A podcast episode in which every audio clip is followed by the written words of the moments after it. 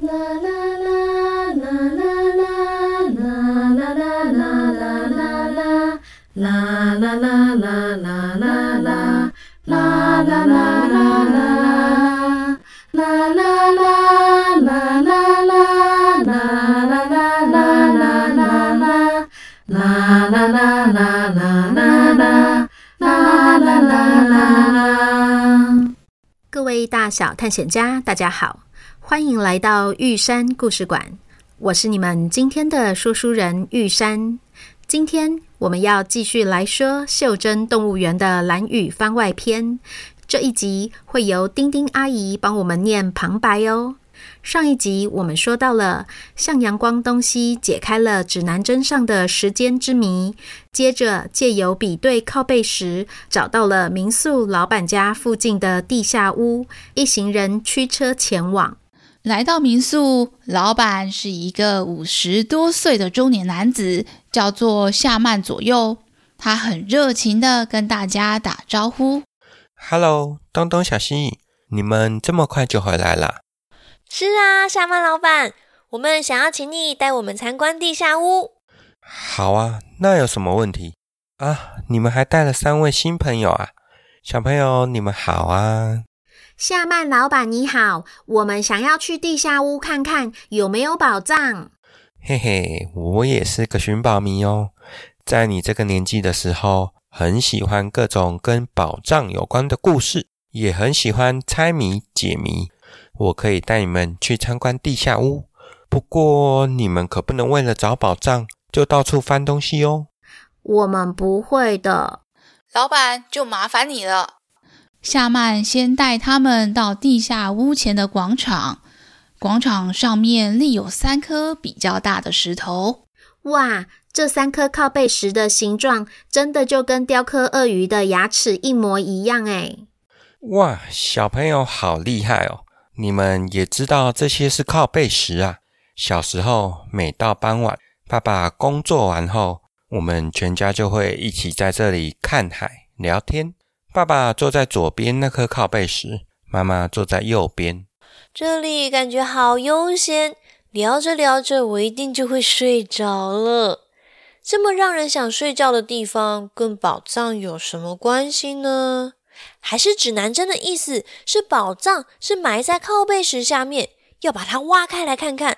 但是老板又说不能东翻西找，搞破坏。小西，你提到指南针是长什么样子啊？还有你们一直在说的宝藏是什么？说不定我可以帮上什么忙。小西把指南针从他的口袋里面拿了出来，给夏曼看。昨天我跟东东去八代湾沉船潜水，在船里找到了这个指南针，上面写着“对的时间，对的地点，闪亮宝藏出现”，所以我们觉得它是个藏宝图。诶，这个指南针正是我小时候玩寻宝解谜的指南针耶！盖子里面是不是刻着一只鳄鱼和一个太阳？大家一听都觉得很不可思议，没想到居然会碰到指南针的再前一任主人。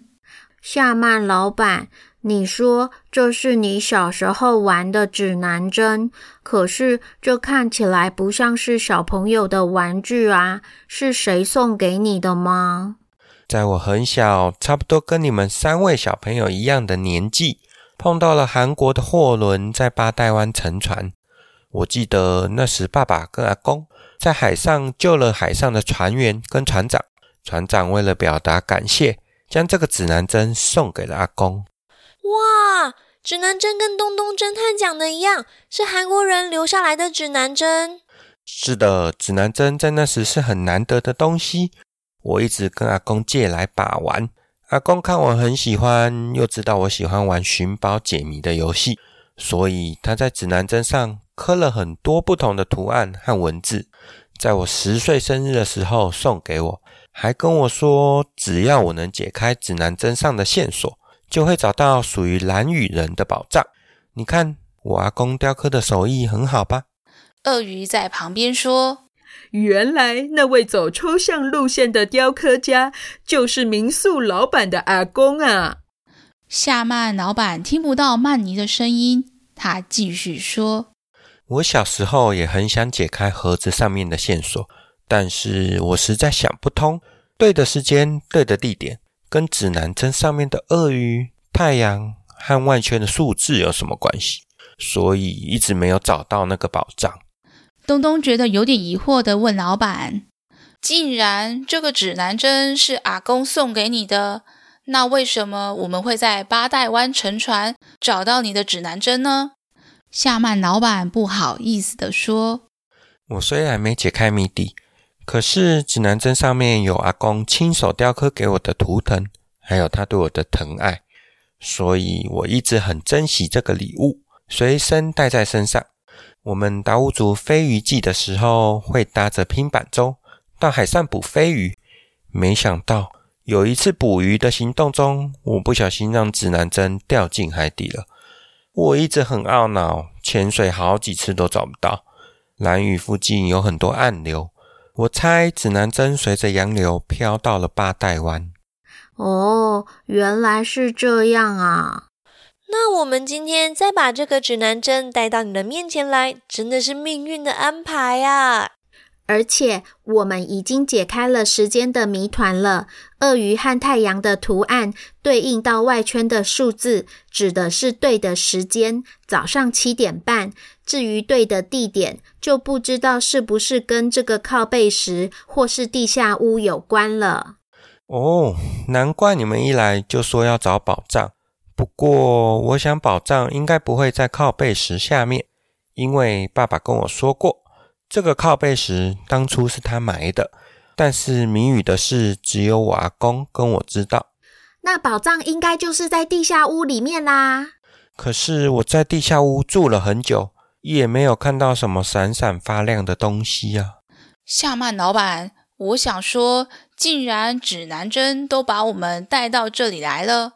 能够请你帮我们介绍一下地下屋，看看我们是不是能够有进一步发现其他的线索？没问题，我也很想知道这个宝藏是什么。跟我来，我来帮你们介绍。夏曼带着他们低着头钻过了地下屋的大门。哇，从外面看只看得到屋顶，没想到。进到大门里面，真的是一栋房子诶，感觉被保护得很好诶。是啊，地下屋的设计最主要就是保护我们度过冬天寒冷的东北季风，以及夏天的台风吹袭。而且排水功能设计超级好的，都不会淹水哦。哦，好厉害哦！对呀，我也超佩服我们老祖宗的。我们达悟族最常说的是。要盖房子就要好好的盖，不能随便的盖。这地下屋有四个门，是我出生以后阿公和族人们一起盖的，花了三年的时间。先是到山上家族的林地选木头做记号，然后等树长大，和族人一起砍木头运送下山，然后在亲戚邻居的合力帮忙下完成建造。什么？盖房子还要等树长大啊？那真的要很久诶。为了和大自然紧密而和谐的共存着，愿意先花时间等待，真不是一件容易的事。是啊，生命本来就是要花时间培育与成长的，所以我们在砍树之前，也会种下同样种类的树苗，才能确保树木生生不息。这样的坚持虽然很耗时费工，但却能使生命永续。这就是我们达悟族爱惜大自然的智慧。房子盖好的时候，还会准备隆重而丰盛的仪式，用好吃的芋头和猪肉宴请亲朋好友。可以说，整个盖房子的过程，代表的是我们对家族的传承和记忆。哇，听起来好棒哦！我都饿了。哈哈，说到吃，我来带你们参观地下屋的餐厅。接着，夏曼介绍了地下屋的空间使用，然后还带他们看达悟族的长刀、装飞鱼用的盘子和陶壶等等。想想看到一艘船的模型，有点像是独木舟，但是两头尖尖的，上面有红、白、黑的颜色，非常鲜艳。大约有四十公分长。这就是我们今天一直听到的拼板舟吗？是哦，这就是我们兰屿最有名的拼板舟。制作一条十人座的拼板舟需要两三年的时间，而这个模型是我阿公的作品，他的手工艺品很精致呢。之前有游客看到很喜欢，说想要买，我们都不肯卖呢。哇，它的花纹好漂亮哦！船上面的图案像是个小人一样，还带着四个小螺旋，也好可爱哦。东东侦探听着他们的对话，一边研究着模型拼板舟，觉得有点不太对劲。奇怪，这拼板舟前后两头弯曲处，通常都会刻有像是太阳的图腾。称为船之眼，但是这艘模型的船头却没有刻上船之眼，反而是留了一个圆形的凹洞。东东想起他在指南针的外壳上面有看过一样的太阳图腾，于是跟小西借来指南针，并征得夏曼的同意以后，把指南针对准了那个凹洞放进去。没想到大小竟然刚刚好，紧接着咔啦一声，模型船里头竟然弹开了一个夹层，里面放着一张泛黄的纸条。大家都没有想到，模型船里竟然隐藏着那么精巧的机关。夏曼更是惊讶地说：“咦，我跟这艘拼板模型舟朝夕相处这么久，竟然都没发现。”难不成它也是我阿公留给我的寻宝线索吗？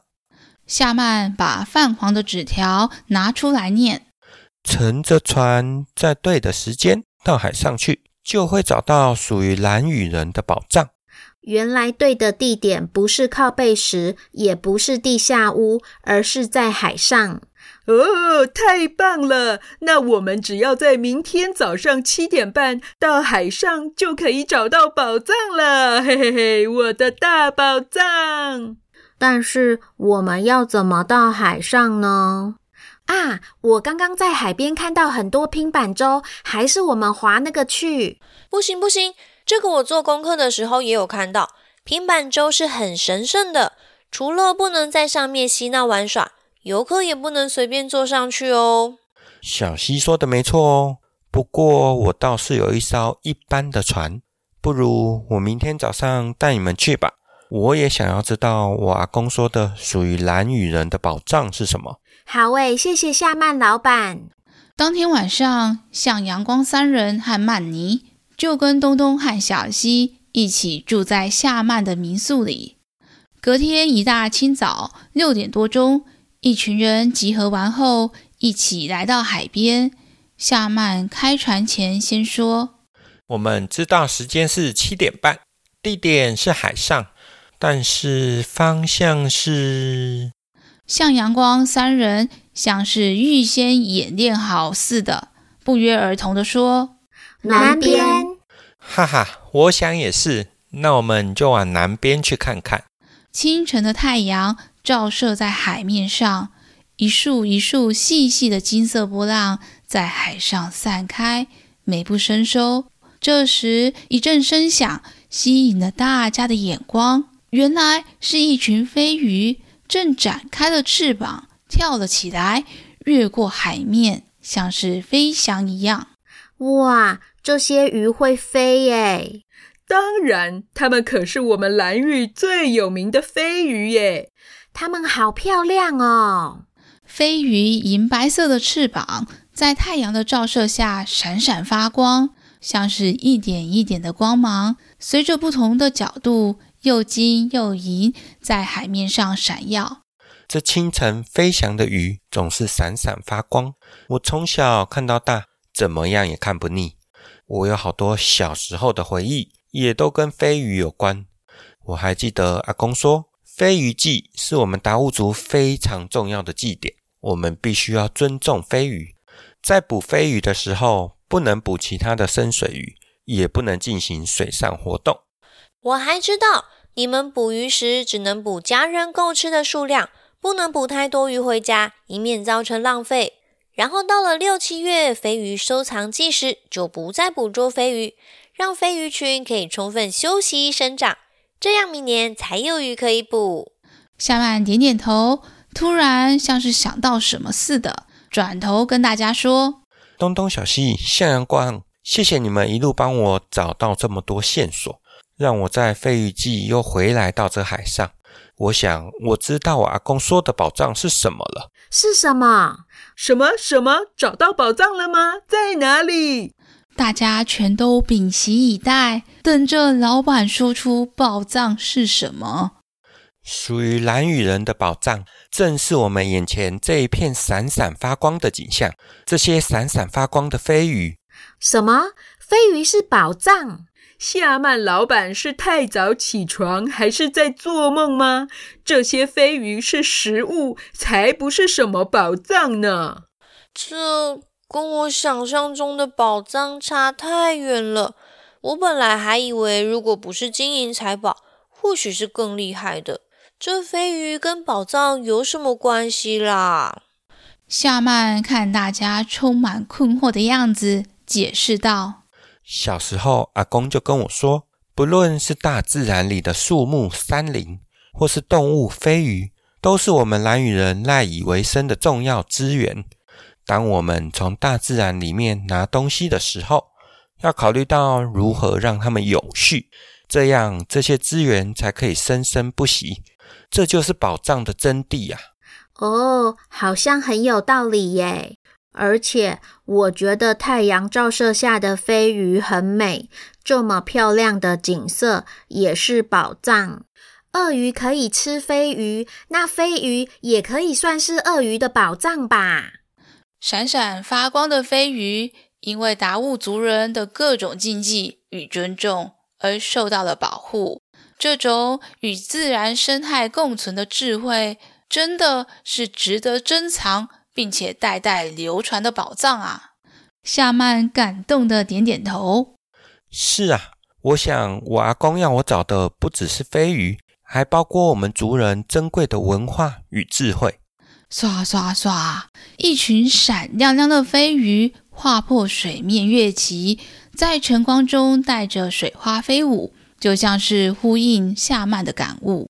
正在大家都觉得很感动时，只有曼尼哀嚎着：“哎，说好的宝藏怎么会是这个呢？没有钱，我要怎么买地下屋和拼板舟啊？”向阳光转达了曼尼的不甘愿。东东说：“曼尼，你不用钱也可以拥有地下屋和拼板舟啊！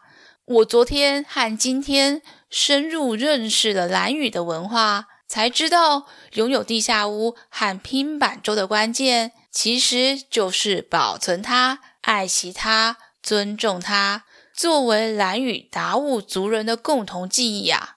对耶，曼尼是一只很有文化素养的鳄鱼，这些他一定都知道。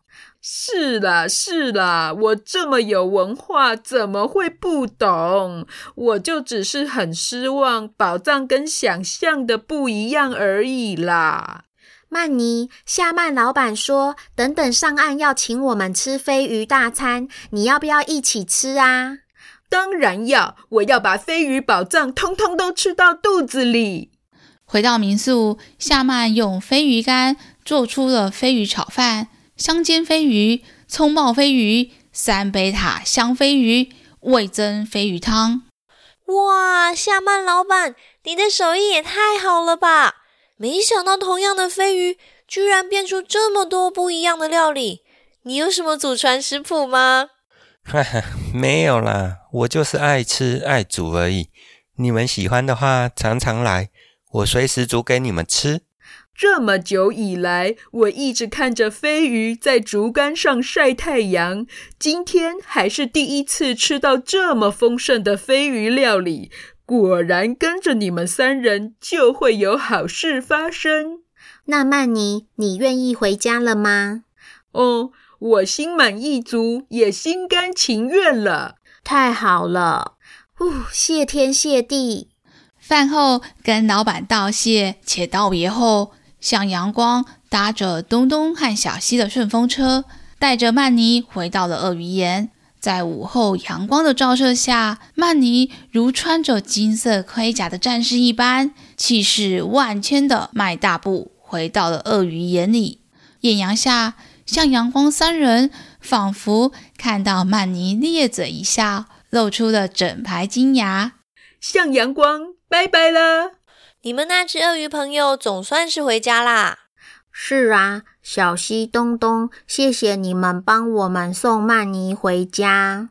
是我们要谢谢你们，帮我们一起解开了谜底。寻宝的过程好有趣哦。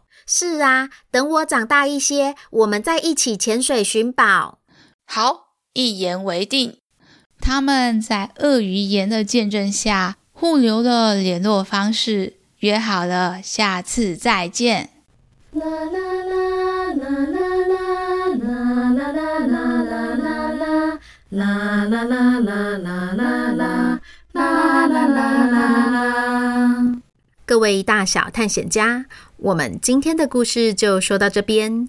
这次很高兴能够跟丁丁说故事合作。丁丁阿姨创造的侦探故事与角色都好迷人。玉山在这次的合作中，好像是来到了一个全新的世界。大家一定要去丁丁说故事的频道听丁丁阿姨的其他作品，也都无敌精彩的哦。然后啊，也要请大家记得订阅玉山故事馆和丁丁说故事的频道，这样之后有其他好听的故事，就会第一时间收到通知哦。至于袖珍动物园的番外篇，小探险家们一定都有发现，还有两只动物没出现，两个地方没有去。但是啊，因为玉山还没开始写故事稿，也还不确定故事会以什么形式跟大家见面，所以就请大家跟玉山一起耐心等候吧。就先这样啦，这里是玉山故事馆，我是玉山。我们下回见。